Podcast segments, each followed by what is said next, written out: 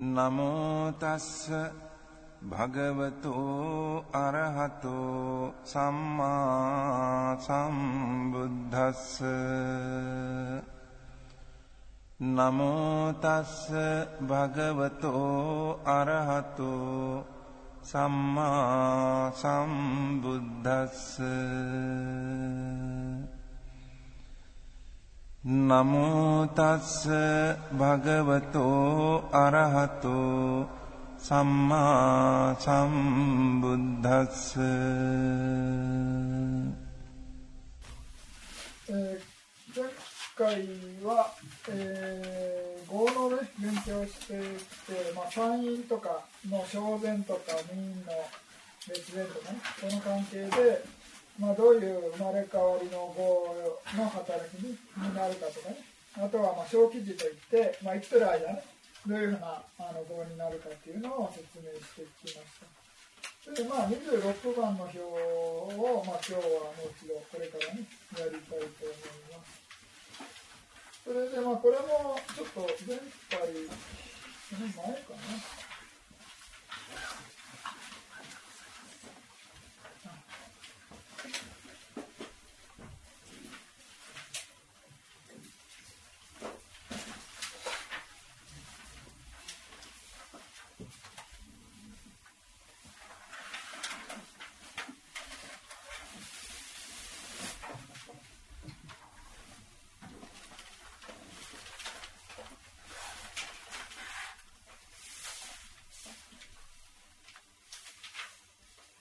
まあ、これはあの26番の表を見ていただきたいんですけど43ページですね。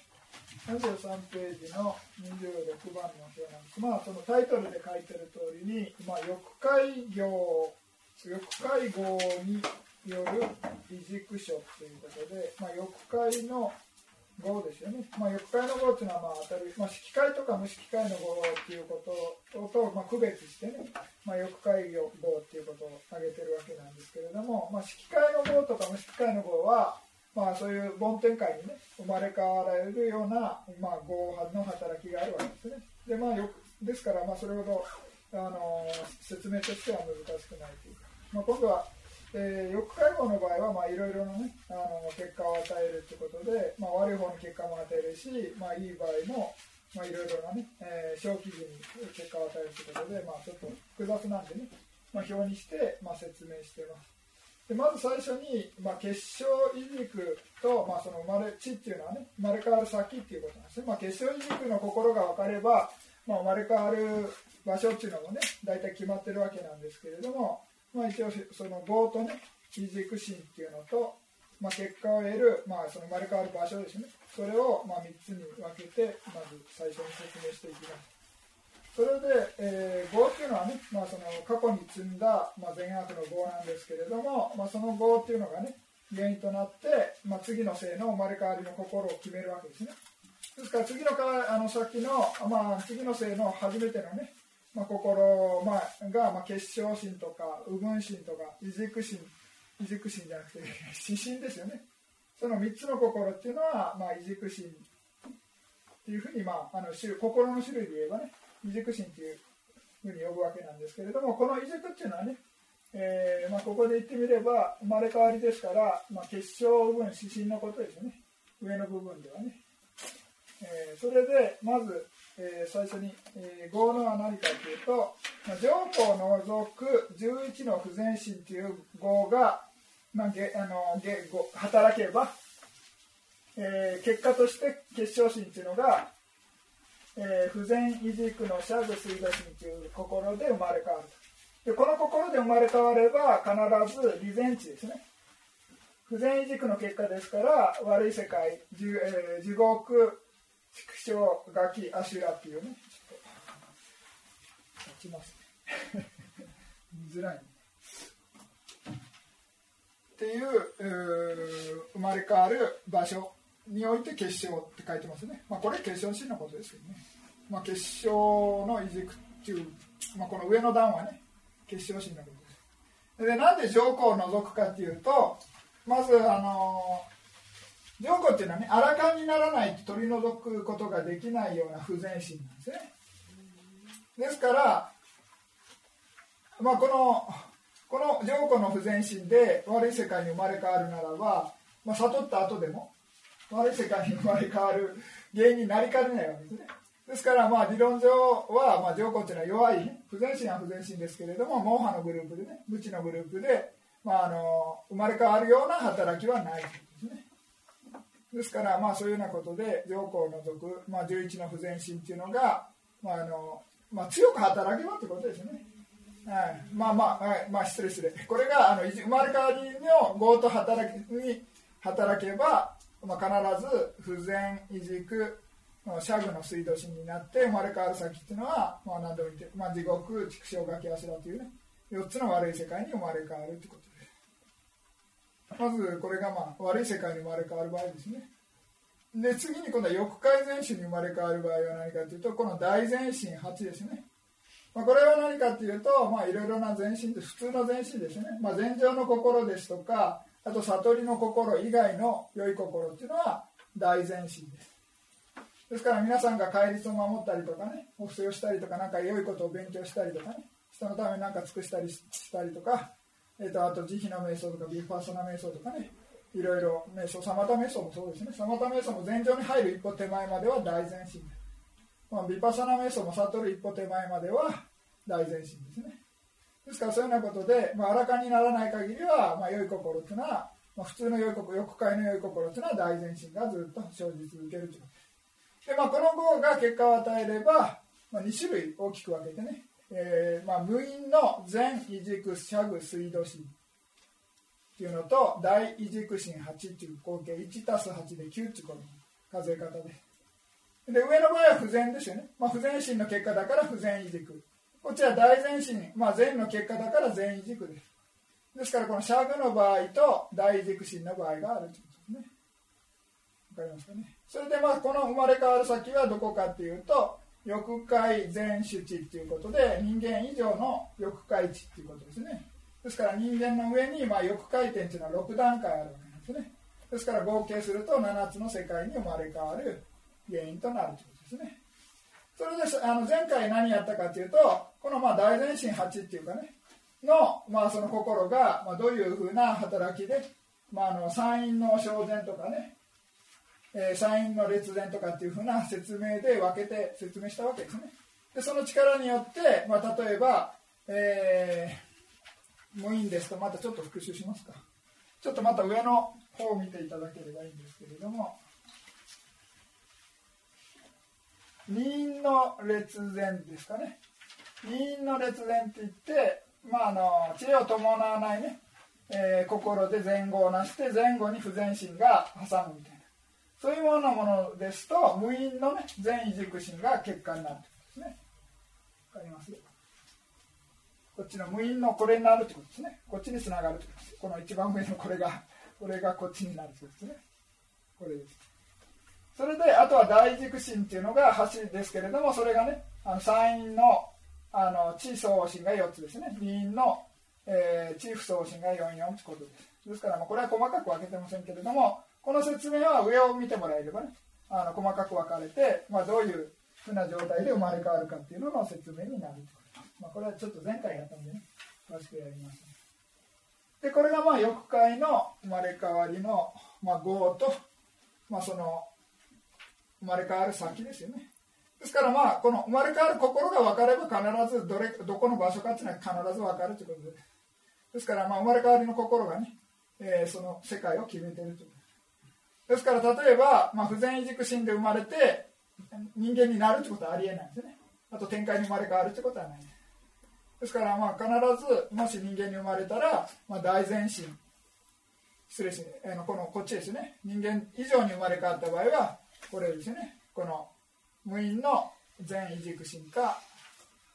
えー、大軸心の、まあ、9つの心のどれかで生まれ変わってるということですね。人間以上で悪い世界に生まれ変わったら必ず不全異軸心で生まれ変わってるということです、まあ、それだけ覚えてもらえばまあ大丈夫です。これがまあ生まれ変わりについてのね業の分類の仕方です。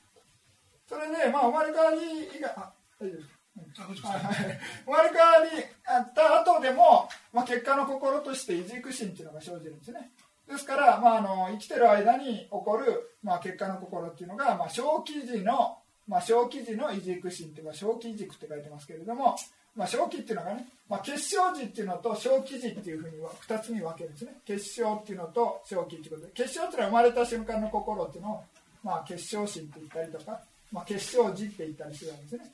で、まあ、それから以上の死ぬまでずっと、まあ、小期時っていうかね、まあそのまあ、生きてる間の時間っていうんですかねそういうふうな分類の仕方。ですですから、まあ、結晶心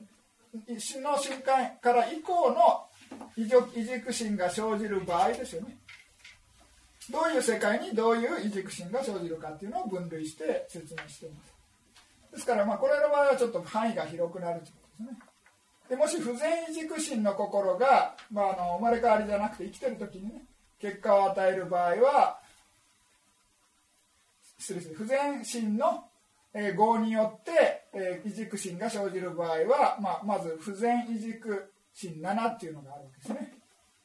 まずこれ見てみますか。7っていうのはあの一番後ろの表をね見ていただけます。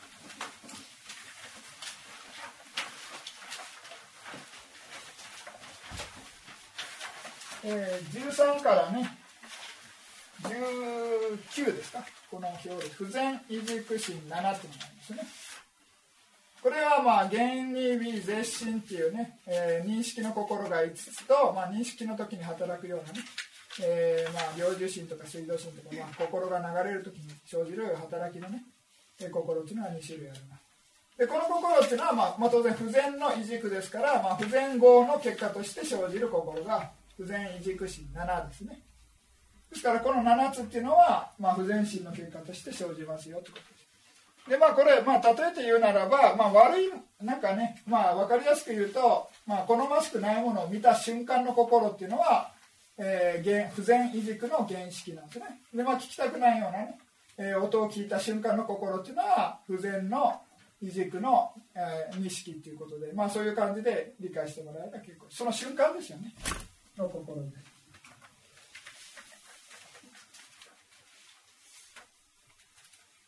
それでちょっとまた表に戻っていただいて、まあ、この心っていうのはどういう世界に生じるかというと、まあ、欲界11においての小区異軸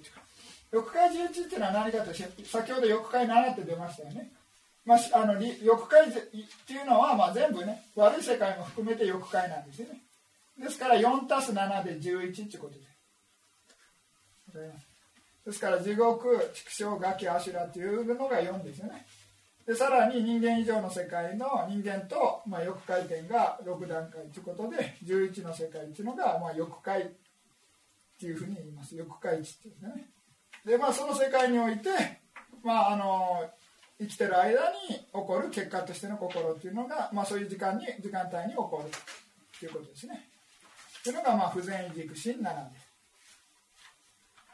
それで、まあ、次の部分というのは B 絶心を除く不全異軸心4ということはこの3つの心ですね。美式絶式心式っていう3つの異軸心不全異軸心を除いたら、まあ、7-43ですよね。で4になるということです。でこの4つの心っていうのはどこに生じるかっていうと無双右上点を除く色界15に生じると。まあ、色界っていうのが、まあ、梵天なんで、まあ、その禅情の心によってね、まあ、この生まれ変わりのに関係すれば、まあ、これは欲界地の話を説明して、あ失礼、欲界業の話ですね。欲界業の話をしてるんで、あのちょっといろいろ複雑になるんですけれども、生まれ変わりにの業に関して言えば、そのこの色界とかに生まれ変わるには、禅情に達してないと生まれ変わらないんでね。でもまあ生まれ変わりに関してはそれだけで生きてる間の業の働きとしては欲界の業でもその梵天に結果を与えるってこと。ですだからそれだけちょっとねあの理解してもらえればいいです。それで、えー、まあ梵天界に生まれたとしてもこの無双上天っていうのは心がない梵天ですね、えー、物質だけの世界の梵天っていうのが一つあって、まあ、全部で16種類の梵天界なんですけれども残りの15ですね。色界の梵天っていうのがあります。でその中では、まあ、そのそういうね梵天に生まれ変わるには欲から離れたね禅情に達した人しか生まれ変わらないんですね。それでまあ見る心と聞く心っていうのは、まあ、仏法をね聞くためと、えー、ブッダを拝むためにね、えー、そういう認識の,、まあその感覚を楽しませるためじゃなくて、えー、そういうね、えー、あのためにね、えー、の感覚器官が残ってるというふうに言われています。ですから、まあ、そういうようなことで、まあ、4つの異軸心というのは、まあ、色界の梵天界でも働くということです、まあ、4つのね不全異軸心ですね、まあ、これだけちょっと理解してもらえればいいんじゃないかと。で次に今度は大前心8ですね。大前心8っていうのは同じパターンで今度は上は不全異軸心7って書いてましたけれども今度は無因の全異軸心8です。これは何で無因って書いてるかというと不全の場合は無因の不全しかないわけなんです。ねですからわざわざ無因って言葉入れてないです、まあ、これも無因ですね。でこっちは無因の全異軸心っていうのはこれはもうあのごちゃま全異軸心っていうのはいろいろあるんでね。大軸心も全異軸心ですよね。ですからごちゃ混ぜにならないようにわざわざ無因全異軸心というふうに書いてます。それが8種類ですね。ですからまあ先ほどと同じように、まあ、現に微絶心とあとはまあ幼樹心とかね水道心にってことで合計8種類の心です。分からない人後ろの表を見てもらえればいいと思います。でまあ同じパターンで、まあ、場所はどこかっていうと欲界の11の世界に、まあ、地獄とかね含めて生じるってことですね生きてる間にね。ですからこれはまあ分かりやすく言えば好ましいものを見たり聞いたり嗅いだり味わったり触れたりするような、ね、認識の心が生じるときに、えー、の結果のしての心です軸心が生じるときに、えー、生じるということです。これがまあね、えー、無因、えー、全異軸心8ですね、まあ、この大軸心の結果として、まあ、この心が生じる。でその先ほどの上の表をねの関係で見てもらえれば結構ねこれもね全異軸心。で次に大軸心8っていうのは今度は、えー、欲界全七7において正気異軸っていうことです。これはまあ地獄とかそういうね、えー、畜生とかそういう悪い世界には大軸心が生じないみたいな感じですね。ですからまあ人間以上のまあ欲界値に生じると。結晶あ結晶心以外ですね。小基準に生じると。でまた同じパターンで、えー、梵天界ですね。B 絶心を除く無因全異軸心5ですね、まあ、この心っていうのが、まあ、無双有情点を除く色界15に生じますということです。ですからまあそういうようなことで、えー、こういうね欲界の業のまあ働き方っていうのを、えー、理解してもらえればいいです。でよく勘違いししやすいのは何かっていうと梵天界ですね。色界っていう梵天界っていうのはずっと禅情の心ばっかり生じてるんじゃないかって皆さん思う人結構いるんですね。ですけれども一応理論上っていうのはあの普通のねあの認識の心っていうのも生じてるということです。ですからまあ見たり見る心とかねあと聞く心。あとは普通の欲界全身とかねもしまあ生じるまあ、欲界、まあ、不全身も生じるし全身も生じるということですね。普通の異問心っていうんですか、まあ、五問心の中では原式と二式、まあ、見る心と聞く心しか生じないですけれどもあの心の流れですね異問の異問論っていうんですかね。の流れの場合ですと、まあ、不全身も生じますし普通の欲界全身も生じるということで。すですからまあずっとまあ、善良に浸りっきりっていうわけじゃないですね。まあまあそういう状態が多いと思いますけれども まあそういう普通の欲回心も起こりますよっていうのだけあの覚えてもらえれば結構です。であと無双状点っていうのは、まあ、心がない梵天ということで物質だけですね、まあ、これはもう例外で、まあ、特殊な状態です。ですからまあそこだけ押さえてもらえればあ,、まあ、あのあともう一つ上古心ですね。上古っていうのはえ、まあ、あのアラカンでも取り除くことができないんで生まれ変わりには働かないということですね。あとまあ先ほどちょっとあのー、あらなんていうんですかね。その悟ったら まあ、最低限の悟り夜道ですね。夜道夜間の悟りになったらこのなんていうんですかね、えー、11の不全心とか生じることは生じるんですね。でもあの強いものが生じない。悪い世界に生まれ変わるような強い11の不、まあ、まあ、全部ですね、まあ、言ってみれば12の不全心っていうのは生じなくなるという。ですから地獄とかこの4つの世界に生まれ変わるような原因になる不全心は、まあ、悟ったら生じなくなるというようなことですね。ですからまあこれもねあの先そういう理屈で言えば、まあ、例えばね、悪い世界に生まれ変わるような 上皇心は生じないみたいなこといやね。まあまあ まあ別に引く必要はないですよね。よく考えてみるとね、まあまあ自分で考えて、まあ、言ってもしょうがないですけど。まあ、まあ、どちらにしても一応ね、あの説明上は、まあ、上皇を除く11の不全心ですね。まあ、11の不全心であろうが、まあ、当然悟ったらね、えー、そういう悪い世界に生まれ生まれ変わるような強い働きはないと。これが、まあ、あの、予告会のね、何か質問があれば、質問。はい。はい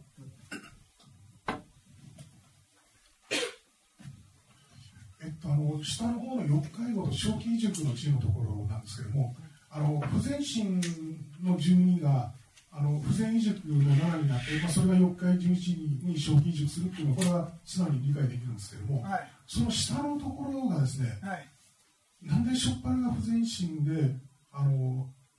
どこちょっともうちょっとえいやあすみません、その下のところ、これこれですか？その下のところなんですか、これですか、はい、いや、ごめんなさい、その不全移あの不全心の住人を2つに分けられてますよね。はい。で、その下の方の、あの、微絶式心を除く不全移植心、4に分かれて、4になって、はい、でそれがしかも、あの、市議会の方に結晶、あの、結果を得るというふうになってますよね。はい。で、あの、まあ、今のご説明の中で、はい、あの、梵天でもずっと禅情に入ってるわけじゃなくて、慰問路では不全心も起きるんだよって話で、はいちちらっとなんか分かったんですけどなんかあのそれでも不全心が最初にあってそこから不全移植でしかも市議会の方に結果を得るってなりますよね、はい、あの市議会に結果を得る、まあ、前場から結果を得るというふうに通常になりますよね。いや違います違うこれ翼会合の話をしてるんです、はい、ですからこれ不全不全号でしょ？だから過去に成した不全号だから過去に成した、まあ、例えば我々人間で過去に不全心が生じてるわけですよね。あ、この不全心というのはあのもうすべて過去ですかこれ。過去過去。はい。これ過去です。はい、でそれがあの目と耳と胃はい。と、えー、えっとあとそうです。そうです。から。4つの不全移植に、はい、ででそれでもなおかつ指揮会の方に結果を得ることできますよと。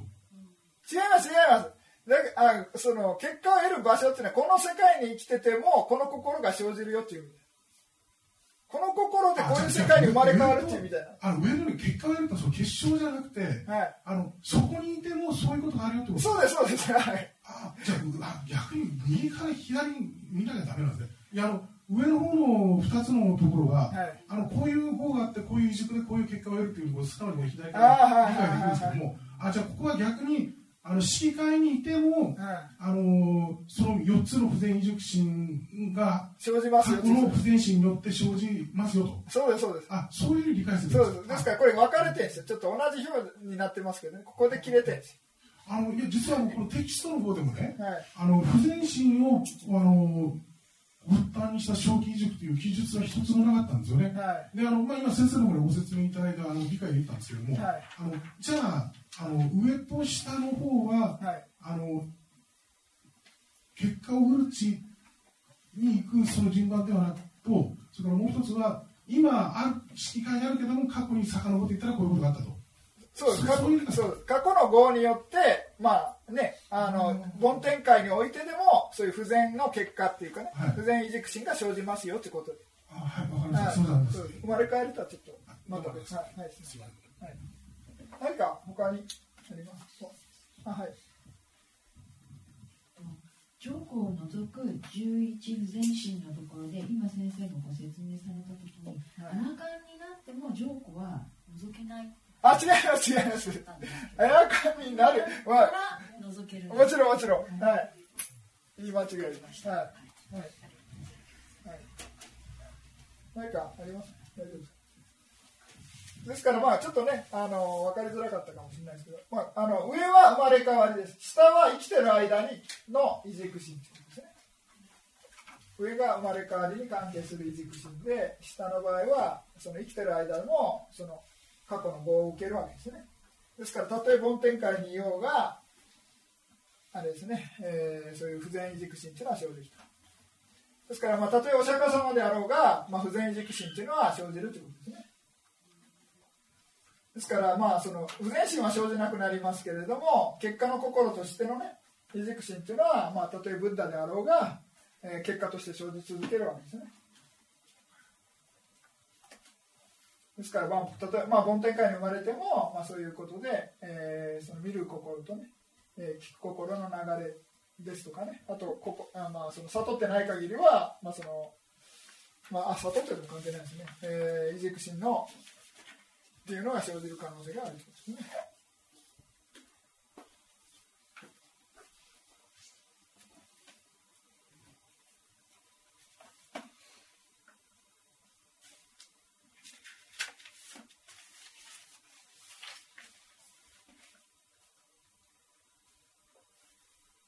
あ失礼失礼。異問路では起こらないですね梵天界では。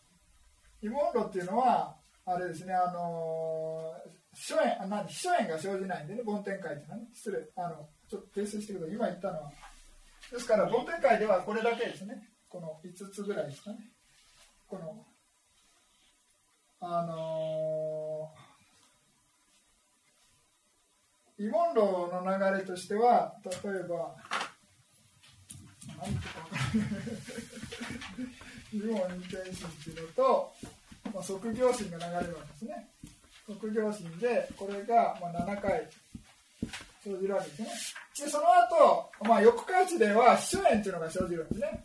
生じる可能性があるとですね。秘書炎秘書炎ねしかしあの梵天界になると、まあ、その秘書炎が生じないということですね。ですからあのイモンドのにおいては翼界イモンドであっても、まあ、イジクシンは生じないですね。これはあれですかね有差心なんでね。で測業心っていうのは、まあ、翼界心か普通の翼界心ですね。ですからあのここでいうイジク心とは関係ないんで、まああのまあ、ここに書いてる通りですね、えー、イジク心はこのこれ書いてるだけですね。年に B、えー、絶あ B 絶心を除く不全軸心4しか生じないと。こちらもそうですね。この書いてる通り。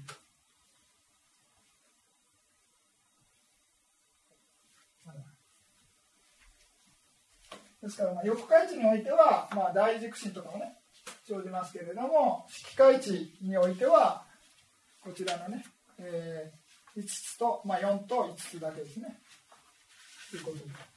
なぜかというともう梵天あ色界地においては秘書炎が生じないから。秘書炎がね生じませんよ。で秘書炎が生じる原因というのは、まあ、なんですか条件っていうのは、まあ、翼界所炎って言ってね翼界心とか物質とかを対象として、えー、あとはまあ翼界の生命じゃないといけないですね、うん、ですから、そういうようなことでね秘書炎っていうのは生じない、ね。まあ、梵天界とにいればあの梵天界にいるだけでね、まあ、その欲界主情じゃなくなるんでね、まあ、それだけであの条件その条件でね主に生じなくなるということ。何かあります？かまあ、前回のこれ続きみたいなもんでね、まあ、あの上のね、えー、こっちの方がまあなんかためになるかなって気もしますね。感じですね。まあこれが分かれば下も分かるとは思うんですけどね。まあ繋がってるっていうかね、生まれ変わりとかね。あとは、この、先ほどの小記事って書いてますよね。これと関係してくるみたいな感じでね。結晶時っていうのはこれ生まれ変わりですよね。結晶心っていうのは、ね、小気心っていうのはね、あの先ほどの小気軸のことで。あ、失礼です。アヌルダ、まあアヌルダ説見ればいいんですけどね。こっちとね、こっちですね。はい、ですから下の部分とちょっと上の表も一応つながるってことですね。よろしいですか？じゃあ、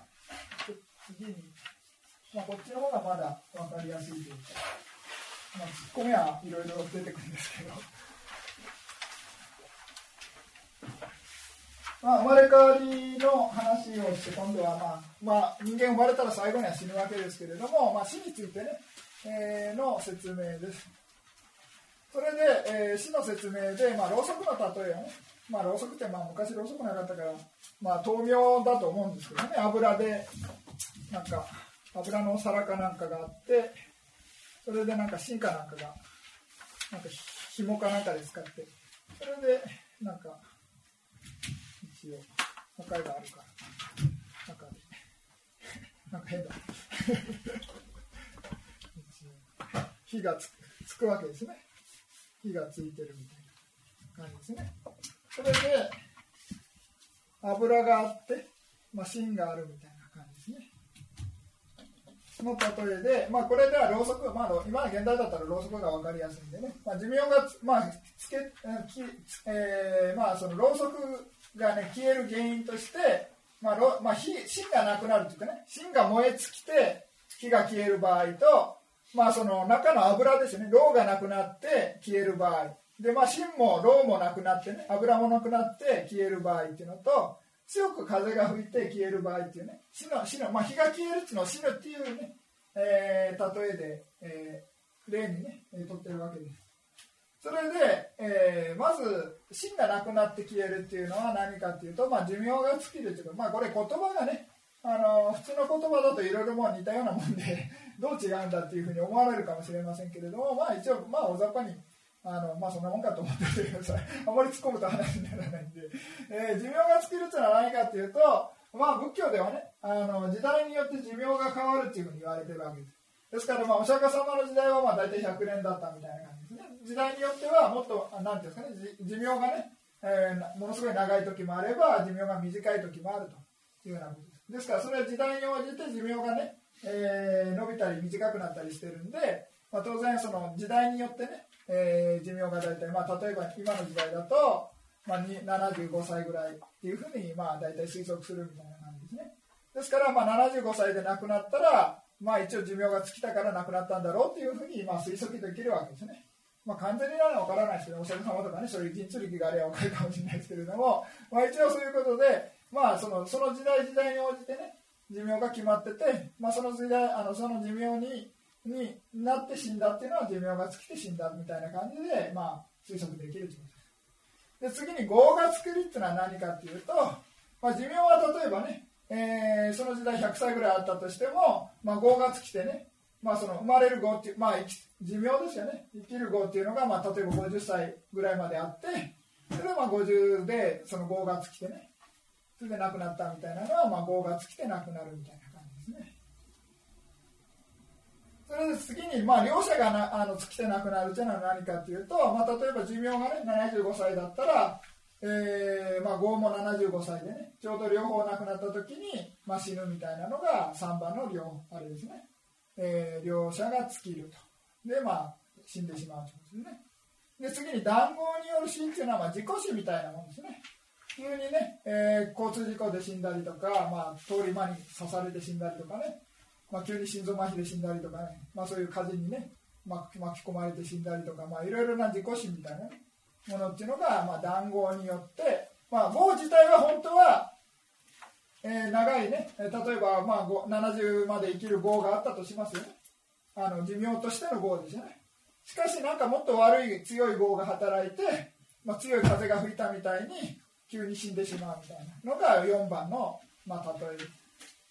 ですから、まあちょっとね、えー、まあはっきり言って我々は分からないですけれども、まああの、まあ、自己死みたいなのは談合じゃないかというふうにね、もともとこれも合が尽きたんじゃないかっていうのはそれまでですけれども、まあ普通のこの2番目の合っていう意味っていうのは、まあ一応ね、あのちゃんと長く生きられる意味っていうことですね。ですから、まあ普通ね、5 6まあ、60とかね、70ぐらいまで生きられる合っていうのが普通はあって、それが、まあね、急に風が吹いたように、まあ、30とかね20とかそれ若くで死んでしまうみたいなのが4番っていうふうに、まあ、両方とも5ですよね、はい、ですからこれ談合っていうのは悪いなんていうんですかもともとある語を消してしまうような働きなんですね。ですからこういうあのなんですかね普通にある語っていうのを止める働きこっちはそのままもうもともとある2番目の語っていうのはもともとある語の働き。ということでちょっと違うみたいなですね。これがまあ死の例えです、まあ、これはまあ例えなんでねあんまり。なんか名古屋でやった時やたら突っ込まれたんですけれども。まあ突っ込まれないように少し説明してます。喋り方でいろいろ言われるんで なんか質問ありますか？まあ例えなんでね、えー、まあこれは死のあの例えで、えー、こういう4つに分けられてるということです。それで次の下の表なんですけれども、まあ、生まれ変わりに関する、まあ、臨終時の初縁の出現っていうふうに書いてますけれども、まあ、生まれ変わる時の、まあ、心の対象っていうかね。それが、まあ、この表になってるというかそれで、まあ、指針指針っていうの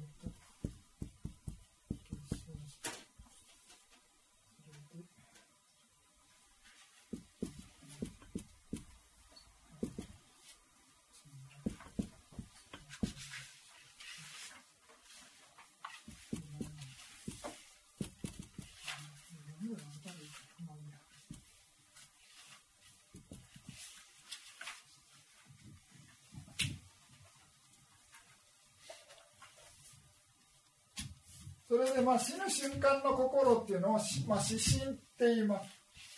死ぬ心ね死神であとまあ生まれた瞬間の心という結晶心。それで、まあ、生きてる間に生じる結果の心っていうんですかね。異軸心っていうのを右分心っていうふうに右分心右分心ですね。でこの結晶右分死神っていうのは基本的に基本的にじゃないですね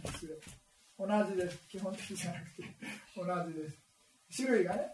例えば、まあ、大前進ね。あ大異軸心の一番の大軸心で生まれたら部分心も同じですし指針も同じです。から生きてる間ずっとその結晶部分指針っていうのは同じ種類の心が生じて、まあ、同じ種類の、まあ、対象書面を取っているというふうに言われるわけですね。でこの生きてる間ずっと同じ対象である初縁っていうのは、まあ、どうやって決まるかっていうことなんです。これはなぜかどいつ決まるかっていうと、まあ、死ぬギリギリ前の心の流れの対象によってね決まるってことです。それで、えーまあ、生きてる間は変わらないんですけれども変わるきっかけは死ぬギリギリ前の心が何を取ってるかなんですね。何を取ってるかみたいな。失礼してこれ関係これ入んない。こっちまでですね。でその死ぬ心の前の、えー、流れが、まあ、例えば何か対象を取ったら今度は新しい性において同じ種類の対象を取るということです。ですからこれとこれが同じになるんですね。わかります？ですから変わっていくということ。生きてる間はずっと同じなんですね。結晶右分指針っていうのは生きてる間は同じ。しかしなぜ変わるかというと死ぬ前の心の流れが何とってるかによって変わるというようなことですね。わかりますもしこれで変わらなかったらずっと輪廻何百回生まれ変わるかずっと同じじゃないですか。変わらないわけですからね。結晶分子心っていうのは変わらないですから、変わるチャンスっていうのは何かっていう、なぜかっていうと死ぬギリギリ前の心の流れが、まあ、何か対象を取るわけです。ですからこれは意識的な心の流れなんで、まあ、自由に取れるわけですよねいろいろな対象しかしこの右分心っていうのは何かっていうとこれはもう結果の心なんで決まってるわけです。自由に取れないですね対象はね。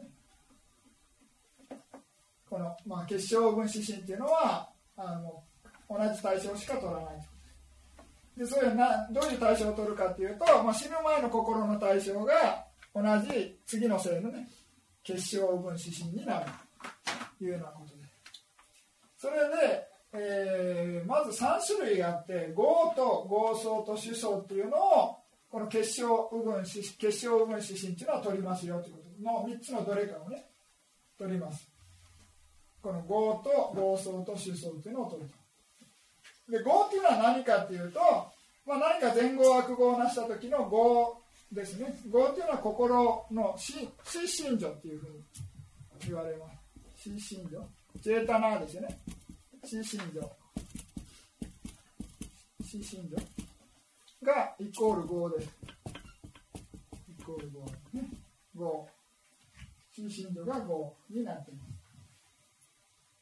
それでそのまあ例えば良いことをやったら良い時のなんか前後をなした時の心のね死心情っていうのがまあ対をまあ後で思い出してねこの死ぬギリギリ前の時に対象と取ることができるわけですね。現れるみたいな死ぬね生まれ変わりの前に現れてきてそれでこの対象を取ることができたら、まあ、次の性の結晶分子心っていうのはこの5を初縁として、えー、ずっとあの続きますよってことなんですね。これが一番ちょっと分かりづらいですけどね。5っていうのは5っていうのは何かっていうともう仏教ではもう心身情のことだというふうにね。ですから前後悪語をなす時にこの心身情っていうのが強く働くみたいな。でこの心身情っていうのは、まあ、語をなした時に瞬間に消えるんですけれども、まあ、潜在的にね将来結果を与えるような潜在力を残すみたいな感じ。です。ですからその業っていうのが、まあ、生まれ変わるギリギリ前のね死ぬ死ぬギリギリ前にもう一度現れてきてね。でその時に、まあ、今なしてるみたいな感じで、まあ、気持ちが上がってくるんですよね。それで、まあ、生まれ変わるみたいな感じですね。でそういう場合は業を初縁として次の性っていうのはずっと結晶分子心はこの業を対象としているというようなことですですから業を対象とするには、まあ、心でしか対象とすることはできないわけですね。異問論が対象となりますで当然時間っていうのも、えー、過去に成した業ということで過去の過去時というふうに分けるということですね。まあ初縁で言えば法初縁ですね。というふうに分けるこれは業です。で次に合奏です。まあかね似たような言葉でちょっと紛らわしいんですけどね。合奏っていうのは何かっていうと、まあ、実際に業を成した時のいろいろな例えばお寺をお捨てしたらねあのお寺をお捨てした時に、まあ、お寺そのものが、ね、イメージとして現れたりとかお寺をお捨てした時のねその完成祝いかなんかの法事の時のそのねいろいろな風景とかね。まあそのお坊さんにお捨てした衣ですとか食べ物ですとかね。あとはまあみんな着てるねいろいろな風景が見えるかもしれません。そういうのを、まあ、合をした時の,、まあその状況っていうのはね合奏です。ですから上の方は合なした時の心そのものですね。心の中にある死心情っていうのが合です。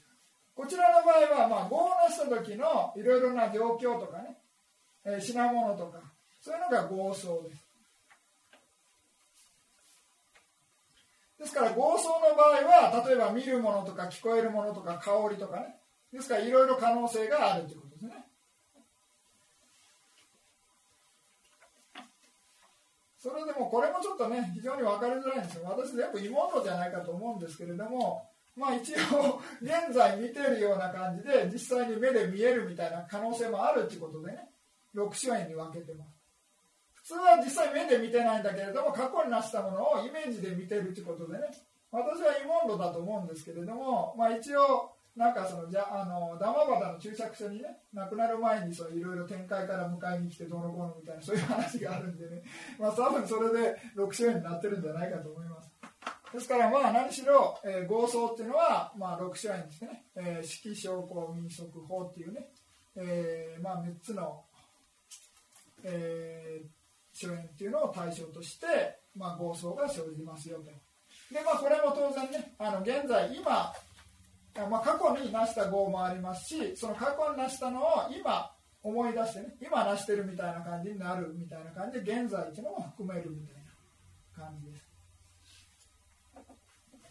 ですからまあ一応ちょっといろいろね、あの意見が分かれてる場合もあるみたいですけれども、まあ、そういうようなことで合奏っていうのは、えー、過去に成した、まあ、合の時のねイメージですね。例えば悪い方ですと殺生した時のね、えー、殺生した動物のイメージが見えたりとか、まあ、殺す時の道具ですよね。ナイフとか鉄砲とか、まあ、そういうような、ね、ものが見えたりとかっていうのが、まあ、暴走ですね。で今度は最後の出走っていうのは何かっていうと今度は生まれ変わる先のことを出走っていうふうに言います。生まれ変わる先。ですから、まあ、例えば人間に生まれ変わるんだったら、まあね、あのお母さんの子宮の中が見えたりとか、まあ、天界に生まれ変わるんだったら、まあ、天国の綺麗な世界とかね。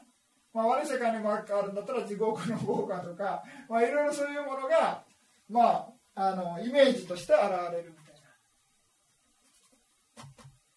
感じですね。それが、まあ、これ首相です。それでまあその生まれ変わる先ですから、まあ、当然未来のことが見えてるんじゃないかと思われるかもしれませんけれども一応分類としては現在それを今見てるということで時間は現在に分けます。それでこれも同じく、まあ、あの6問で見てるみたいな感じですね。というふうに分けるということです、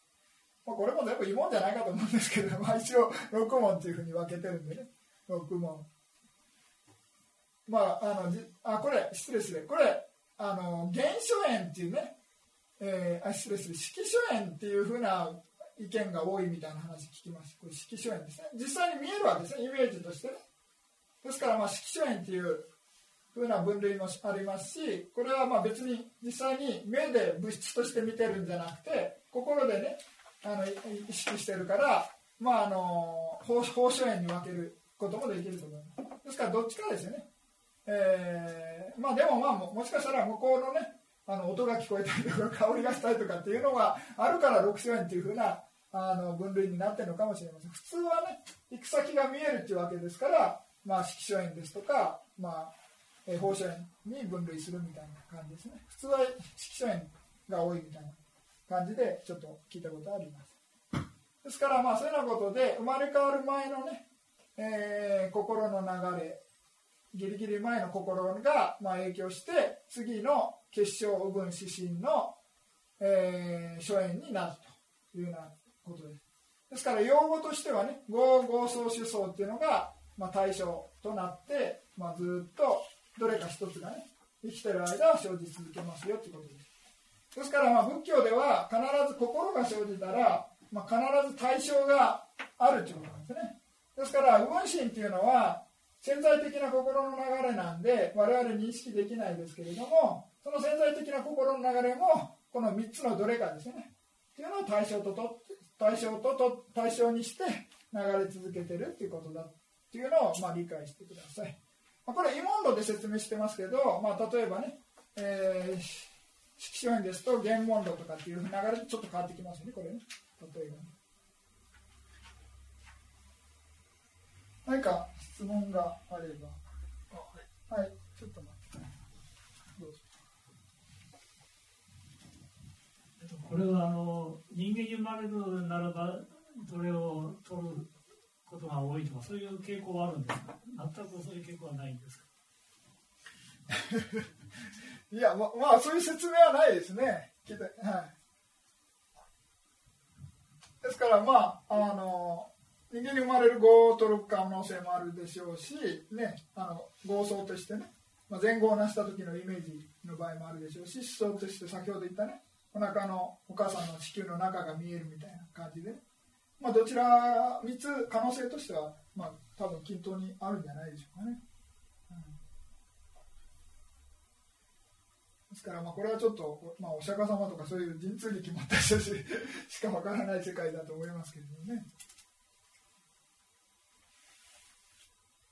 ただまあよくね、あの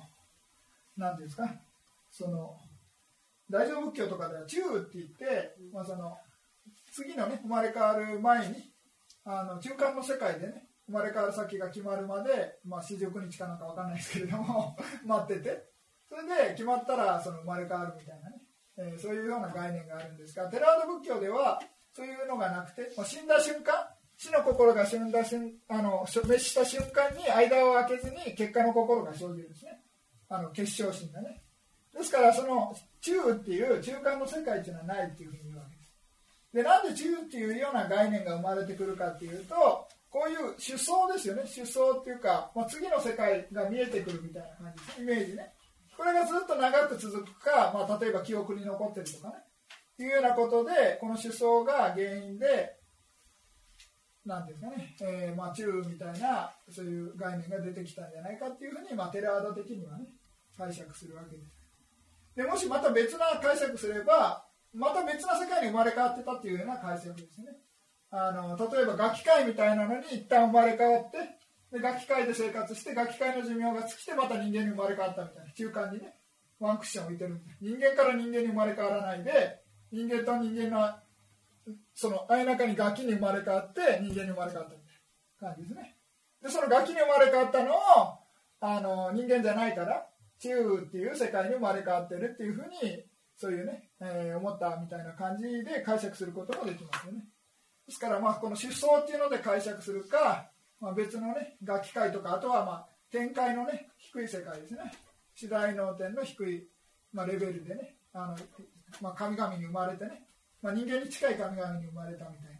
な感じですと、まあ、そういう、えー、中みたいなね、えー、概念の説明には寺田的にはそういうふうに解釈するということで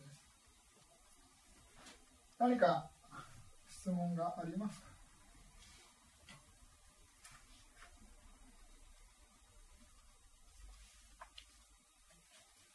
まあ、これは、えー、っと、ちょっと待ってください。順番が、あれちょっと待って、テキスト見た目。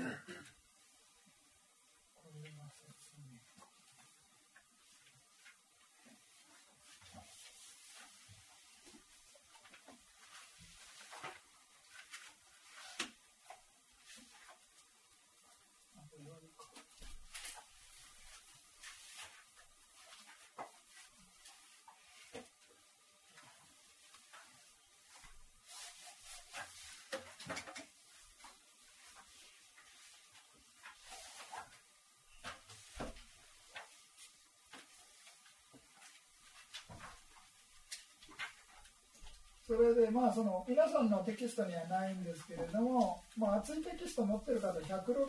ページを見ていただいて、まあ、これは別にあの大して理由じゃないんですけれども、まあ、先ほどの炉心の最後っていうね、まあ、どういう時にまあ生まれ変わるかっていうので最後の心のね流れ方の分類になってます。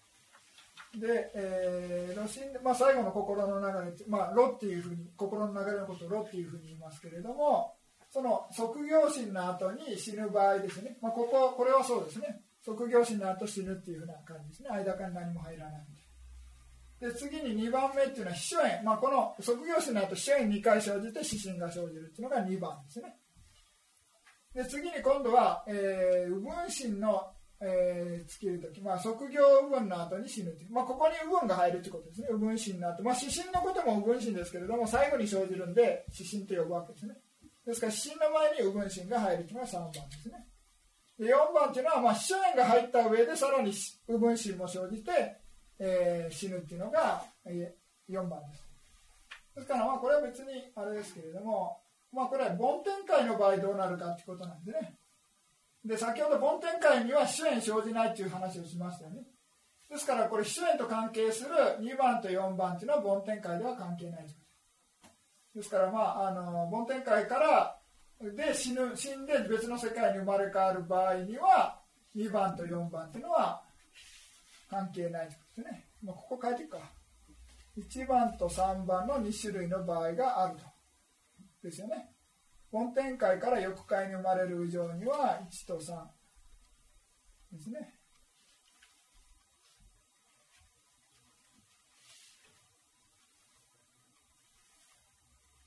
欲界から梵天界に梵天界から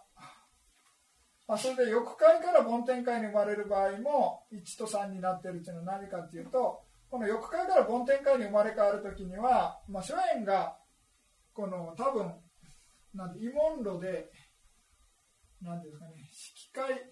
か合合を主演としてるのかな色界心を主演としてるみたいな感じになると思うんですよね。まあ、前情の心を持った人が生まれ変わるんで、まあ、亡くなる前の心もその前情の心の業業を対象としてるみたいな感じなんですね。ですから、まあ、そういうような意味で、えー、この欲界から梵天界に生まれば変わる時も1と3のみですよという基礎縁が伴わないみたいな感じですね。欲界職業っていうのが原因のじゃないと基礎縁生じないんでね。欲界所縁欲界職業欲界主情っていって3つのね条件が揃って基礎縁が生じるんでまああのこの欲界から梵天に行く場合には最後の心の流れっていうのは欲界職業あ失礼して欲界職業っていうのはあれ？欲界所縁か欲界所縁にならないですね。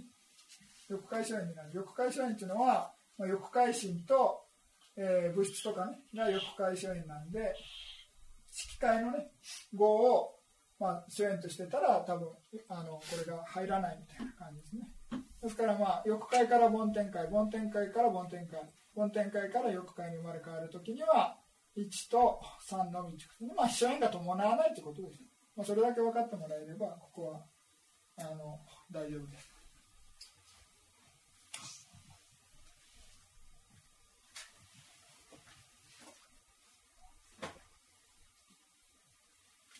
それでまあこの続きでね生まれ変わる原因っていうのが何かっていうと、まあ、無明とね割愛っていうのをまあ根本として、えー、生まれ変わり続けますよとですからまあアラカンになるとね、その無明と割愛っていう生まれ変わる、まあ、原因がないからもう二度と生まれ変わらないわけですね。ですから荒かになるまでは無明と割愛っていうのがまあ残ってるからね。生まれ変わり続けるっていうふうなことです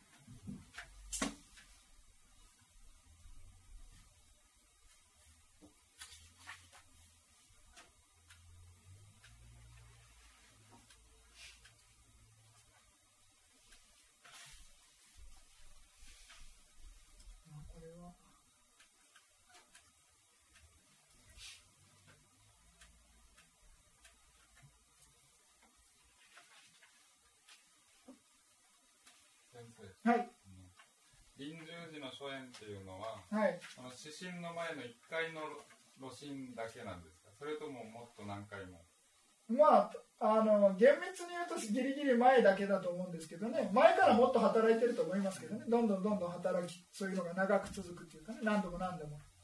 それで決定的なのは一番最後のギリギリ前っていうのが決定的なものだと思います。決めるのは職業心ですよね一番最後のそうですそうです。はい。でそうすると指針というのはあの単に死というその原材料がなくなるよっていうところのあのイベントだけであって、はい、あの主相なり合相なり合を捉えるのはそのそこの即興心の語ですよね。そうですそうです。それによってその結晶が決まるということですよね。そうですその通り、はい、指針がどういう状態だったのか次の結晶ってあんまり意味はないですよね、影響は。そうです、ないです、ないです、ないです。もう指針っていうのはもう生まれた瞬間に決まってるわけですね、種類っていうのは。ですからどうすることもできない。ですからもう完全にね、煩悩なくしてブッダになろうが指針は変わらないということです。もう生まれた瞬間にもう決まってるんでね。ですからまあ職業心はね、煩悩がなくなれば当然ね、えー、いろいろ変わってくるんですかね。まあ勇者心になるわけですよね、最後にはね。あらかになればまあ全身まあ、全身とかじゃなくてね有写真に変わるとで、まあ、悪い場合は不全身になるわけですね。ですからまあそういうようなことで、まあ、このこっちの場合っていうのは、まあ慰問まあ、これではね、えー、慰問引転心職業心5回でね、まあ、1年2回で失神結晶心うぶんうぶんみたいな感じでなってますけれども、まあ、この失神っていうのは今質問あった通りにまあこれ軸心ですからね。先ほどの分類の仕方で決まってるわけです。ですから、まあ、生まれた瞬間にも指針というのは同じ種類しか生じないんでこれコントロールしないということですね。ですからこの指針が次の章を決めてるというわけじゃないですね。はいもちろんもちろん。ですから指針の前のその臨終の即業心というのが次の性に大きい影響を与えていると指針はあくまでも次の心をのつなぎ役バトンタッチみたいな ただそれだけですよね。ですからこの指針があるから、まあ、次の心にまああの何ですかね、えー、無剣号とか言ってね、まあ、第8章で勉強するんですけれどもそういう無剣縁の力によって結晶心を生じを結晶心の縁となるみたいな感じ。別にこの指針が結晶心を生じさせるわけじゃない、まあ、生み出すわけじゃなくてちょっと助けるっていう前にいるからね。あの助けるだけの話で別にこの指針が次の結晶心をまあ、生み出すような力はないということです。ですから、まあ、生み出すって言い方すればね、このあの棒ですよね、棒の力によって結晶心っていうのを生み出すみたいな。中庸じゃないんで、死から結晶はもう曲がない、曲がんなく済むんで、はい、あのよくあのチベット仏教である生まれ変わるっていうことをやるんですけど、死んだ途端に生まれるというあのことをあの彼らはやってますけども、これから言うと、あの、あの受精したっていう時ですよね、この結晶っていうのは。そうです、そうです。はい。ですから、あのチベット仏教の考え方で生まれ変わるってことは、まあ、この理論から言ったら成り立たないですよね。まあまあ、そうですよね。まあ、チベット仏教の概念とはちょっと違いますチ。チベット仏教はあくまでもね、中の概念があって、悪い世界に行かないようにね、なんかもう、ポアとか言うと悪いイメージしかないですけれども、そういういろいろ行やってね、偉い坊さんが、ラマ、ね、あの、人がうまくいってね、いろいろやることによって、悪い世界に行かないようにね、あの助けてあげるみたいなのはそういう中っていうのがあるからできる話なんですね。ですから寺技ではそういうのないですからね。あの自分の業に従ってボンと移っちゃうみたいな感じですね。ただまああの追善供養としてね生まれ変わった後悪い世界にいた場合にねもしあの家族とかね親戚が前あの追善でね、まあ後から功徳をね積んで、まあ、エコーしたらもしかしたらまあ、いい影響を与える可能性があるということですね。ですから、まあ、追善供養はやりますけれどもまあ生まれ変わった後の話ですね。もう自動的に生まれ変わってるんでその生まれ変わる前にどうのこうのっていうのは、まあ、生まれ変わる前にこの最後の流れが出る前に助けてあげないといけないというかね。ですからまあ何度も言ってるかもしれませんけれども仏教的に言うとね家族が泣き叫んだりしてね亡くなる前にやると、まあ、あの逆にね執着して、まあ、悲しくなってねあの悪い不全心が生じる憂いの心が生じるかもしれませんね。そしたら悪い世界に行く可能性が足引っ張るようなもんだっていう話を前にしましたけれども まああの本当にね自分のそういうねあの家族とかねを愛するんだまあそれね思うんだったら、まあ、心穏やかにね、えー、亡くなるようにあの環境を整えてあげるっていうことですね。ですからもしね瞑想してる人だったら瞑想を思い出させるようにね。あとはまあ別に瞑想とかしてなかったら、まあ、過去になした前後っていうね、まあ、を思い出してね心穏やかになくなれればまあいいとこ行くんじゃないかってことですけどね。何か言いますか？はい。分身っていうのは、はい、潜在的にある心なので、はい、普通は気がつかないっていう言われたんですが、はい、あの気づくことってないんですか？まああのー、なんていうんですかね。ちょっともう分かったら右分身じゃないんじゃないかと思いますけどね、うん、ただまああの右分身の後にねもしかしたらあ今右分身だったかなっていうふうなのはね瞑想してて、まあ、寝てるんじゃないんだけれどもパッとね気があの意識がなくなるみたいな感じでね。眠くはないんだけれどもあの時間がねあっという間に経つみたいなのはよく言うのが右分に落ちるみたいなことを言うんですね。右分身の流れがバーッと続いてそれであの表面意識が流れなくなるみたいな感じですね、はい、ですから、まあ、そういうのはあとはねあもしかして今ちょっと記憶がなないというかねああっという間にも時間経っちゃったみたいなのはそれがまあ右分身が生じたじゃないかって推測できるだけで右分身が生じている時は先ほど言った業と合相と主相っていうのを対象としてるんで意識はできないはずなんですね、うん、ですからその後ですよね。もしかしたらおも、まあ、そうかもしれないというふうにいうことでね。ですからううなんていうかね。あのまあ、他の異軸心でしたらね原式とかねそういうのだったらねまだ認識できるでしょうけど右分心とかそういうのはちょっと難しいと思いますね。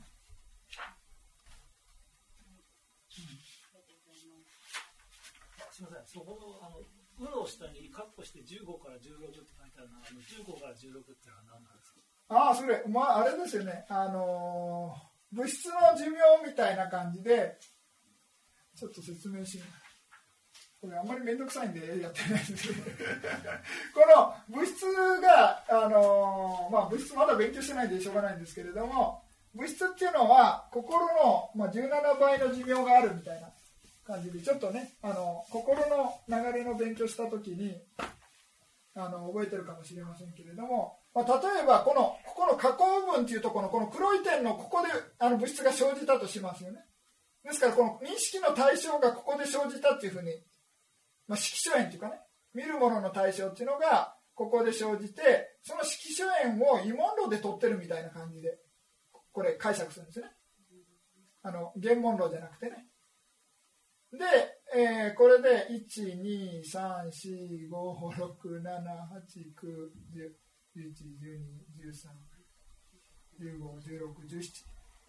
で、この17のとこまでが物質の寿命があるみたいな。この時に生じた物質がここまで存在してるってことなんです。このここまで、ここのここまでね。15から16みたいな。それで、この、なんていうんですかね、この死んで生まれ変わった先でも過去のあの死ぬ流れの前に認識対象とした物質を取り続けてるっていうふうに解釈す生まれ変わってね自由って書いてますね現在部での最後の最後に取った色書縁を死んだ後の結晶からうぶんうぶんうぶんみたいな感じであるわけですね。でこれ15から16回ぐらい生じるっていう意味ですこれ、ね、それでまあこれはあの、まあ、今の説明とちょっと違いますね。あれで、まあ、一応話が違いますけれども、まあ、一応これをまあここら17倍あるんでここまではずっと現在式書円を対象としてますよっていうのがこの表のねあの意味で。す。で先ほど15から16っていうのは15から16回ぐらい右分心が生じ続けるだと思いますけどね。あの結晶心の後ね。それであと、まあ、となんだっけ？日韓ティとか測業みたいなのが出てくるんですけどね。えー、っと。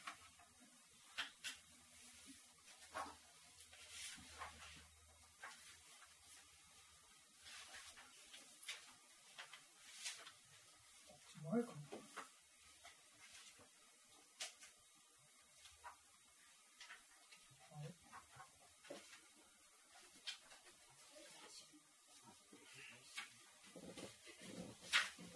まあ、ここでちょっとね説明が、えー、この路線であ上の方に書いてますね。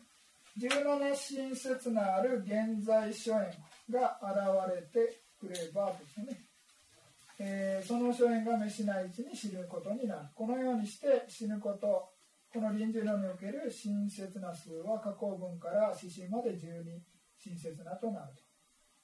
でも色書の寿命が17親切な中5親切な分を残すことになる。つまりこの残りの現在諸縁を10の1から結晶心1と、えー、分子4で、まあ、合計5ですね。5親切なを、まあ、その現在ね過去にの現在ですね、えー、現在諸縁色書縁っていうのを対象として取り続けてると。でそれからあとは、まあ、過去諸縁に変わってくるみたいな感じですね。れで、まあ、15から16って15から16回生じるっていう部分心がそういう意味だと思いますけどどっか出てないですかね。どっか出てるはずだと思います。これかな。ああったあったあった。172ですね、ええ、172の上らへん。えー、これ、まあ、あの本持ってない方こっち見てください、えー、臨終論についてですね。臨終論には五問論と異問論ですね。五問論というのは原理微絶心の、えー、5つの認識の心の流れが五問論。で異問論というのは心の流れですね。ということで、えー、2つ大きく五問論と異問論2種類があると。で五問論とは、まあ、説明しての原理微絶心5種類である。その中には原問論について言えばまあその臨終の場合ですよね。臨終に臨終の心の流れ論において、えー、五問論について言えば、まあ、即業死、まあ、即業分子、まあ、先ほど4種類挙げましたね。それを説明してるわけです、まあ、4種類があると。で最初の即業の後に死が続く場合の論の場合を例にとると、えー、まず色書炎合奏が生じた場合、えー、生じた後加工分一心切なを経てそれが原文論に現れると次々に、右分同様右分遮断五問陰転心原式領受心水道心確定心、えー、臨終即業5回指針結晶右分でまああの先ほどの15から16というのは右分心が15から16回ぐらい生じるっていうことですね。でその後今度はまた異問陰転心気球即業っていうふうなのが、まあ、即業心7回生じるわけ。です死ぬ前は心のねあの状態が弱いということで5回しか生じないですね。卒業心が死ぬ前ですと5回しか生じないとしかし普通の時はまあ7回ぐらい生じるということですね。7回生じると。でまあ一番最初に生じる卒業心っていうのを何かっていうと気球卒業心みたいな呼び方します。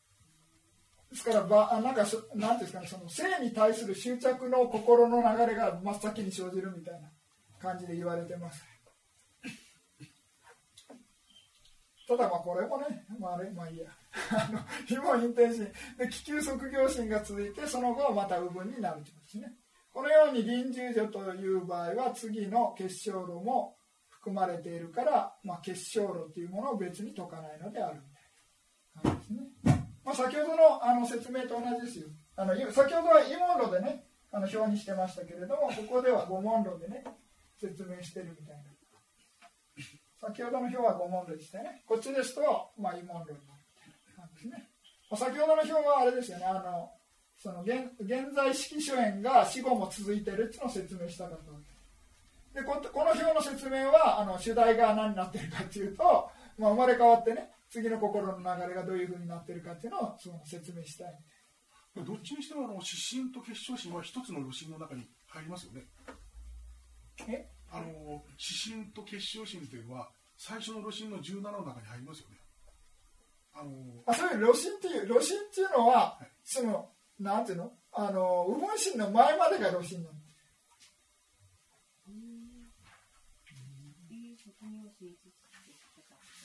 ですから、まあ、例えばあの路心っていうのは厳密に言うと五問陰天心から卒業の終わりまでが路心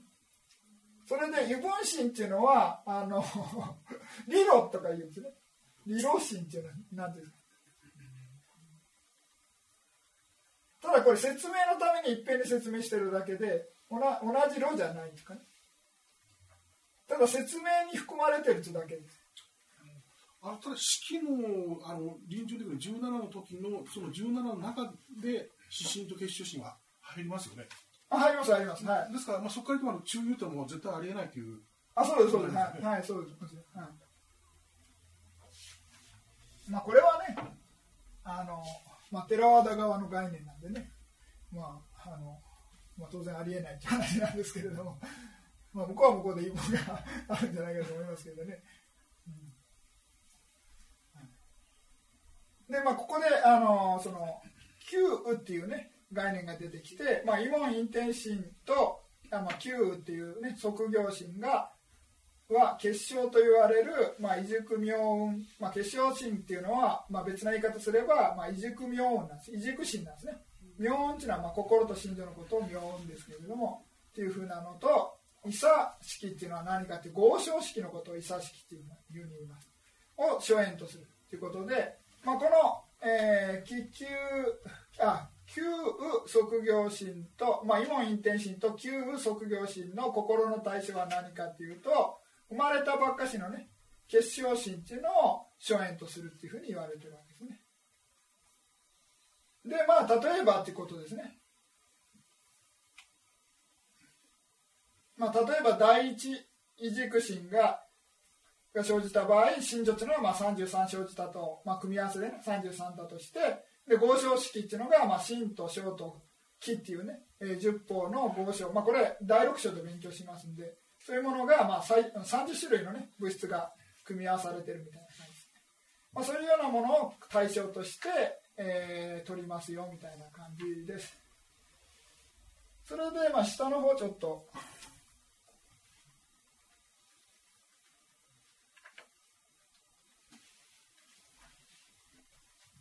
それでまあその「う」を初演として欲求するトンを「えー、旧う」といいこれがあるため全ての右情は自信ををああなん愛しく感じるのであるというようなことですね。でこれで心のこの一番最初の心何かっていうのここには出てないですけれども本によってはあの豚根心が生じるみたいな。豚根心豚根心のこのこのなえ旧職業心7は豚根心むさぼりの心。それでまあ、まあ、私の解釈ですけどね。あのまあなんかその邪剣を伴った、えーまあ、本に書いてるのは邪剣を伴った豚根心えー、ディッティ型参拝言った。あだから剣相応心でしたっけ？ちょっと待ってください。一番後ろ見ますか。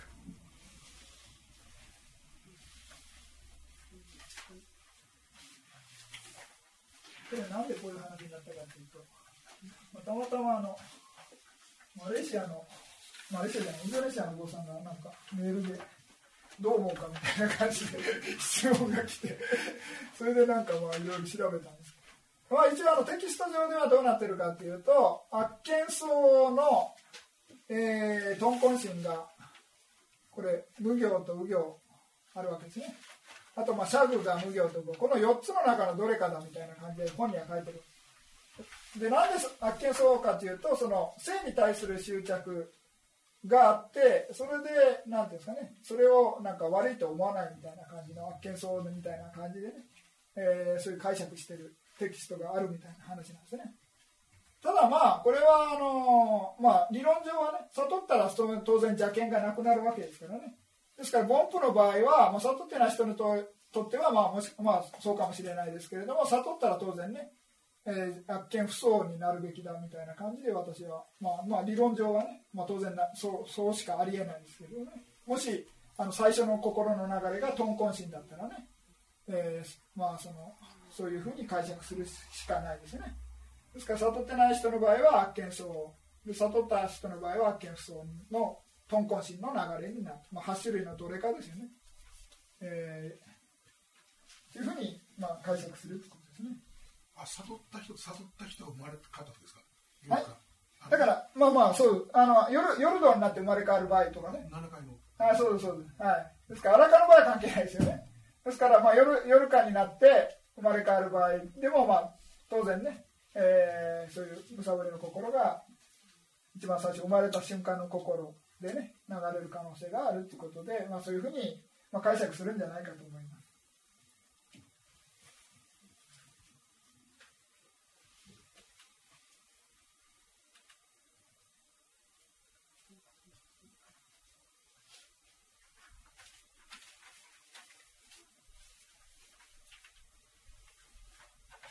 何か質問がありますか？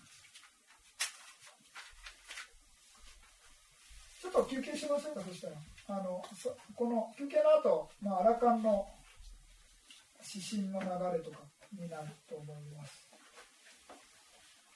じゃあちょっと、えー、3時までね休憩をします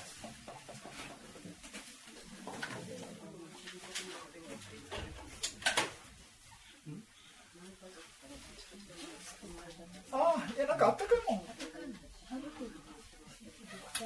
はい、なんでもいいです。はい。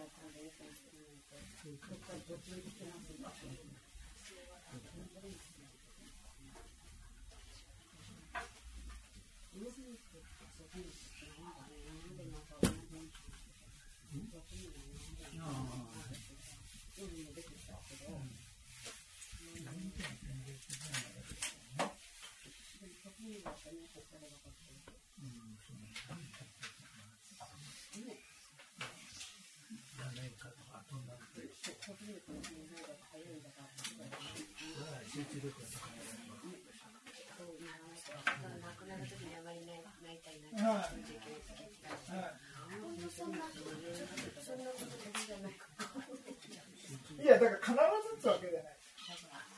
もしかしたら、